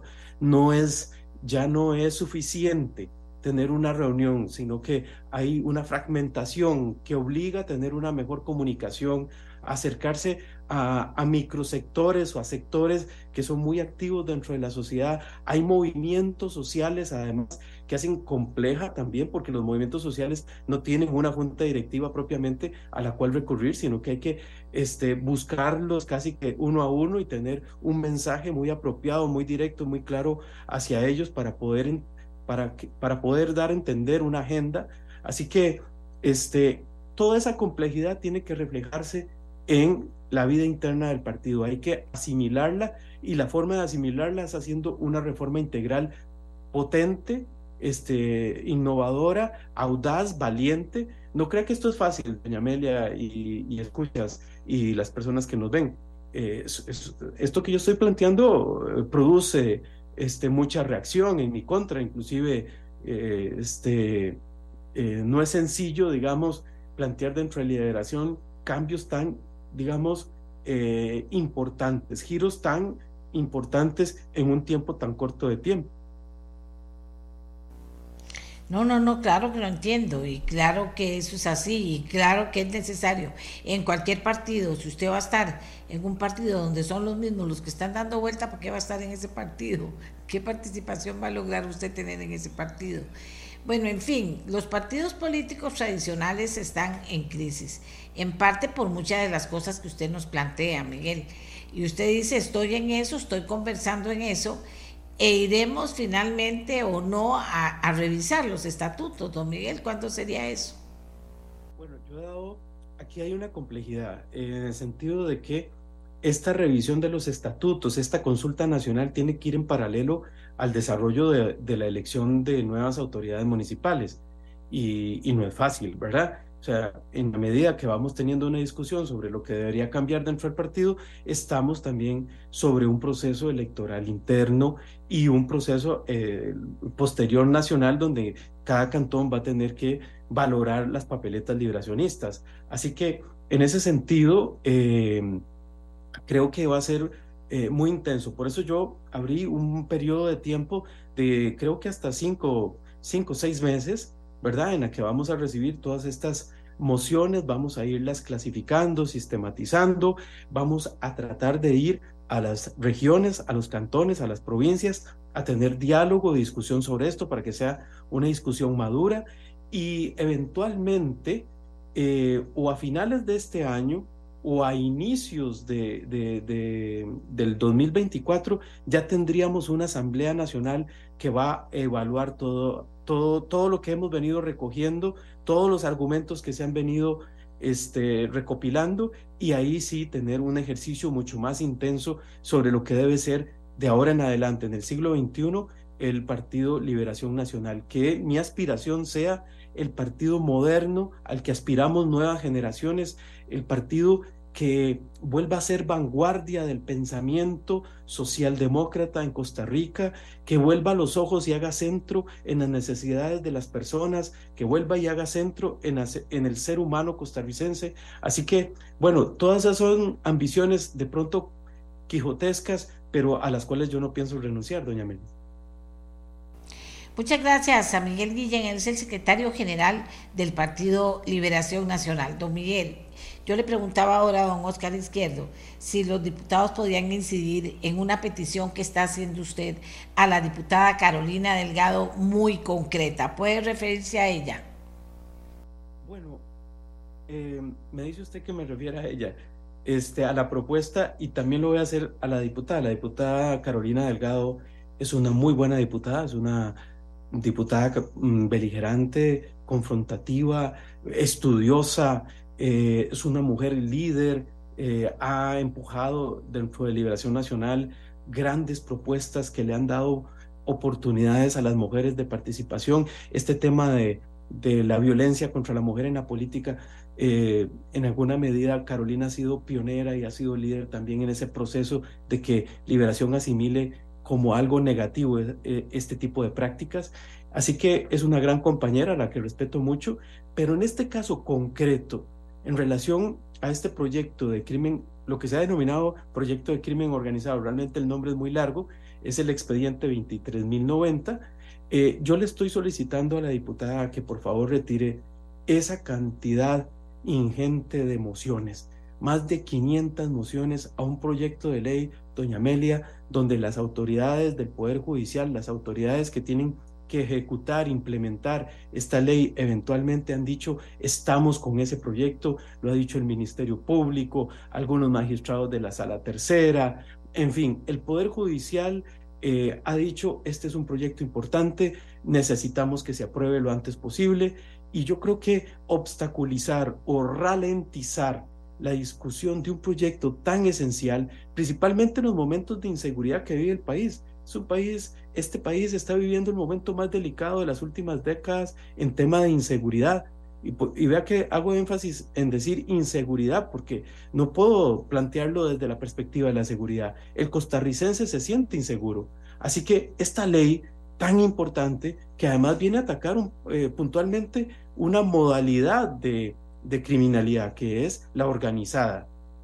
Cuando hablamos de crimen organizado, hablamos de narcotráfico, hablamos de trata de personas, etcétera. O sea, es un ámbito realmente en el que Costa Rica ha venido degenerando y ha venido este, agravando sus índices. Así que mi solicitud a la diputada es muy respetuosa.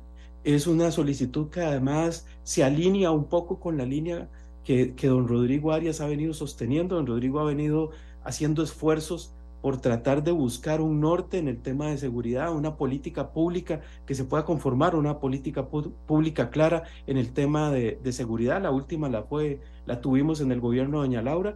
Y bueno, eh, yo creo que la diputada podría ayudarle mucho al, proyecto si quita ese montón de emociones. Hay un punto dentro del reglamento eh, que, que se establece en el que después de cierta cantidad de mociones presentadas en la jerga legislativa se le conoce como la guillotina. O sea, se presentan esas mociones, pero no se van a discutir. Así que nada más se les da este, un trámite muy rápido. Pero 500, más de 500, realmente consume horas vitales para que este proyecto pueda seguir avanzando y llegar al plenario y tener eh, primer y segundo debate. Gracias, gracias ahora sí a don Miguel Guillén. Vamos a hacer una pausa rápidamente y venimos para conocer algo que usted tal vez ha escuchado eh, y le llama la atención o ni siquiera lo ha escuchado, que es el Parlamento Cívico Ambiental. Hacemos la pausa y ya regresamos. ¿Qué es el Parlamento Cívico Ambiental? Bernardo Aguilar es el presidente del Parlamento Cívico Ambiental. Él es profesor de la maestría de Derecho Ambiental en la Universidad de Costa Rica y nos cuenta. Don Bernardo, buenos días. Buenos días, Amelia, ¿cómo está? Un gusto saludarla. Igualmente, adelante.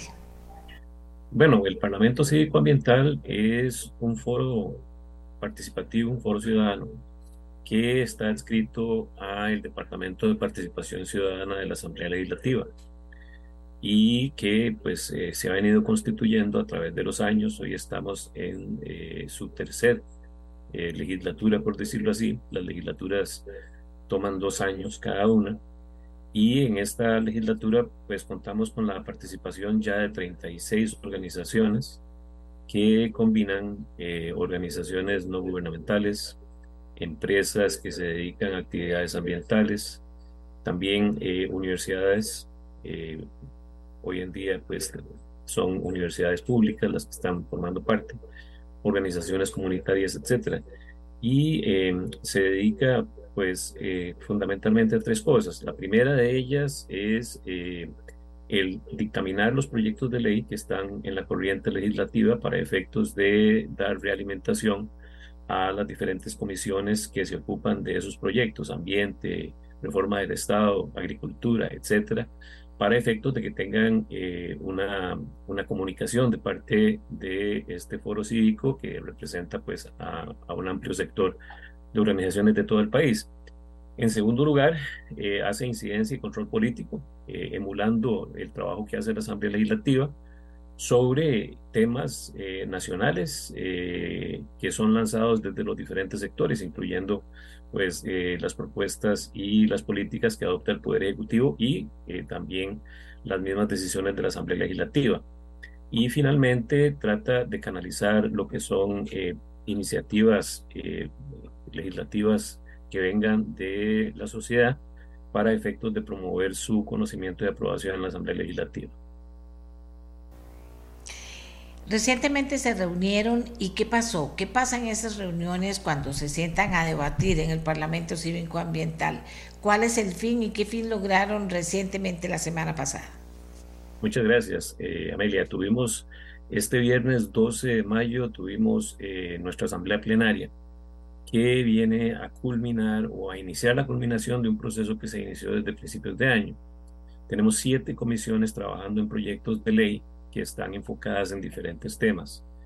Eh, para la sesión del 12 eh, de mayo pudimos ya eh, conocer los dictámenes sobre tres proyectos de ley que vienen de las comisiones de biodiversidad, de la Comisión de Democracia y Justicia y de la Comisión de Gestión Integral de Residuos.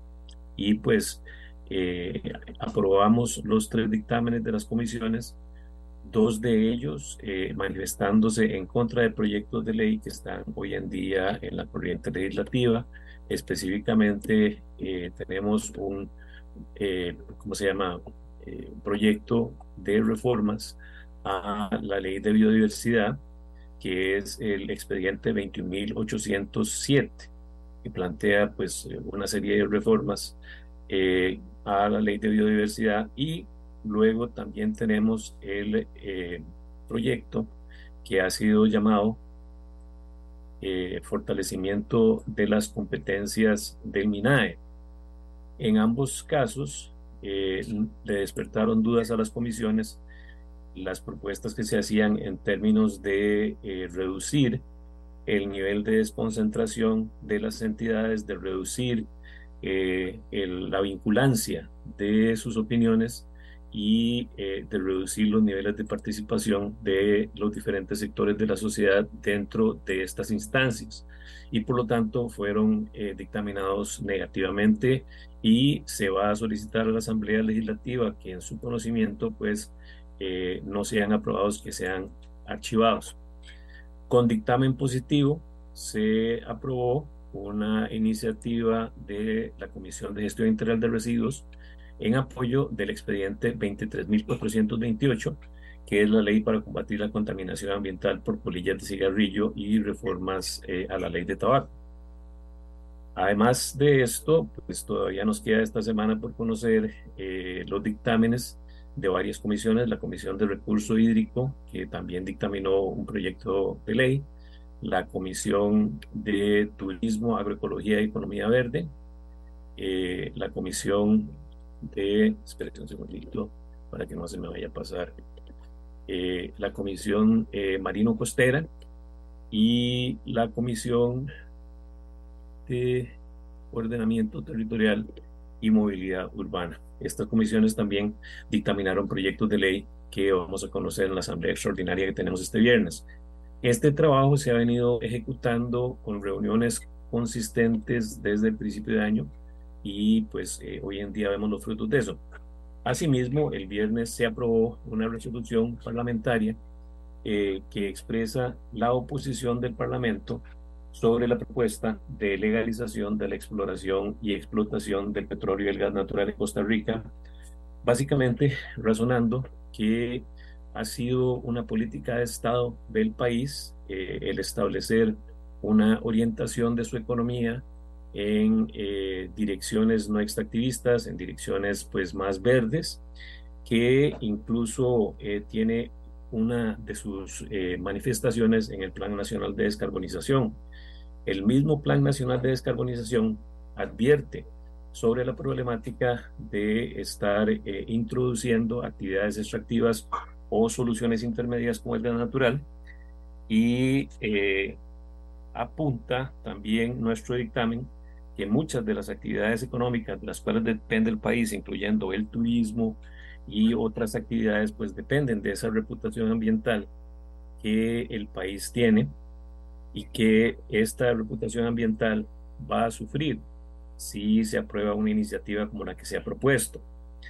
Eh, finalmente, pues eh, también los números que se han citado con respecto a las existencias en el país potenciales de, extracción de este tipo de eh, combustibles, pues han sido cuestionadas seriamente por la comunidad científica nacional, distinguidos científicos nacionales, entre ellos el doctor Alan Astorga, han puesto en duda los números que se han presentado y pues por tanto el ser contradictorio con una política de Estado que ha tenido el país durante ya pues eh, prácticamente dos décadas, también vemos un nivel de riesgo por incertidumbre bastante grande y aprovechamos pues para darle nuestro apoyo al proyecto de ley que se ha presentado para efectos de declarar a Costa Rica como eh, una actividad eh, indeseable, la actividad de exploración y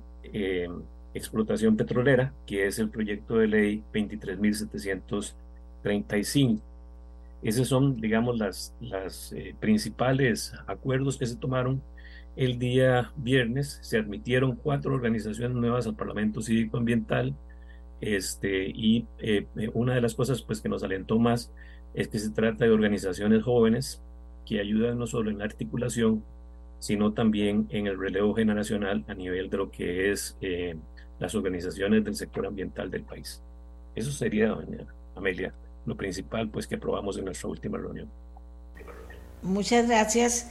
Eh, a nivel de incidencia real, ¿cómo considera usted que esta ha sido eh, en, estos, en estos años? O sea, que son pocos, pero ¿qué incidencia real ha tenido estos acuerdos que toman ustedes?